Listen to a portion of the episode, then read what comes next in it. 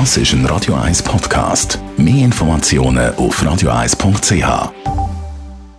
Der Wohntipp auf Radio 1 wird Ihnen präsentiert vom Hauseigentümerverband Schweiz. www.hev-schweiz.ch Einfach mal wieder irgendwo ins Ausland für längere Zeit. Ein Tapetenwechsel, das, wo träumen viele, das wünschen sich Menge. Thomas Oberle, Jurist vom Hauseigentümerverband Schweiz. Wenn man jetzt länger geht, reisen und die Wohnung in dieser Zeit will untervermieten wenn jetzt der Untermieter in dieser Zeit etwas kaputt macht, was ist dann? Also da ist die Situation so, dass der Mieter, also der, der untervermietet hat, in seinem Vermieter gegenüber, das ist der Hauptvermieter, haftet für das, was kaputt gegangen ist. Jetzt ist natürlich klar, beim Auszug vom Untermieter kann auch der Untervermieter schauen, dass er den kann haftbar machen für Mängel, die er an der Wohnung angebracht hat. Für das ist es wichtig, dass er an und sich gleich vorgeht wie, wie sein Vermieter. Er müsste dann mit dem Untermieter ein Protokoll erstellen, also das Übergabeprotokoll, wo der Untermieter sieht, in welchem Zustand er die Wohnung übernommen hat. Und beim Auszug müsste man dann allfällige Mängel, also ein Abs etwas, was sich ab abweichend ist von dem vom Anfang her, müsste man rügen. Oder? Das ist also wichtig. Da wird der Untervermieter wird wie zum Vermieter. Er muss genau die gleichen Formalien einhalten wie sein Vermieter. Und wenn er da Fehler macht, also wenn er kein Antrittsprotokoll hat oder wenn er am Schluss beim Auszug äh, keine Rüge macht, keine Mängelrüge, dann kann es sein, dass er nachher auf diesen Kosten festsitzen bleibt. Weil gegenüber dem Hauptmieter muss er haften.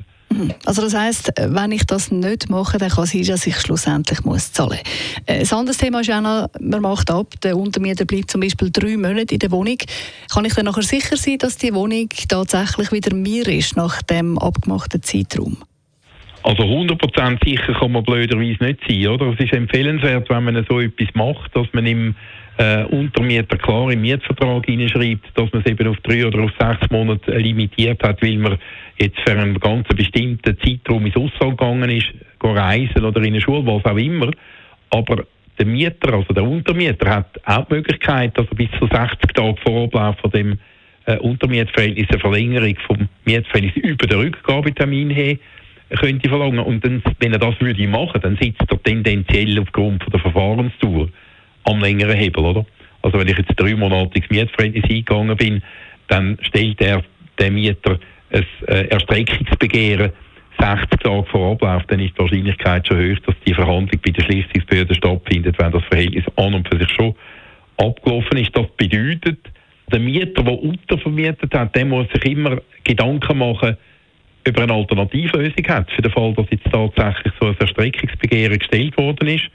Und dann muss der Mieter, der ins Ausland gegangen ist oder sonst noch mit auch daran denken, dass natürlich möglicherweise eine Einladung für eine Schlichtungsverhandlung äh, vorliegt. Und dann müsste er einen Vertreter haben in der Schweiz, der so etwas könnte in Empfang nehmen Also damit es da nicht zu bösen Überraschungen kommt, besser vorsorgen, wenn man jetzt irgendwo ins Ausland geht und seine Wohnung in dieser Zeit vermieten will. Der Thomas Oberle ist das, Jurist vom Hauseigentümerverband Schweiz.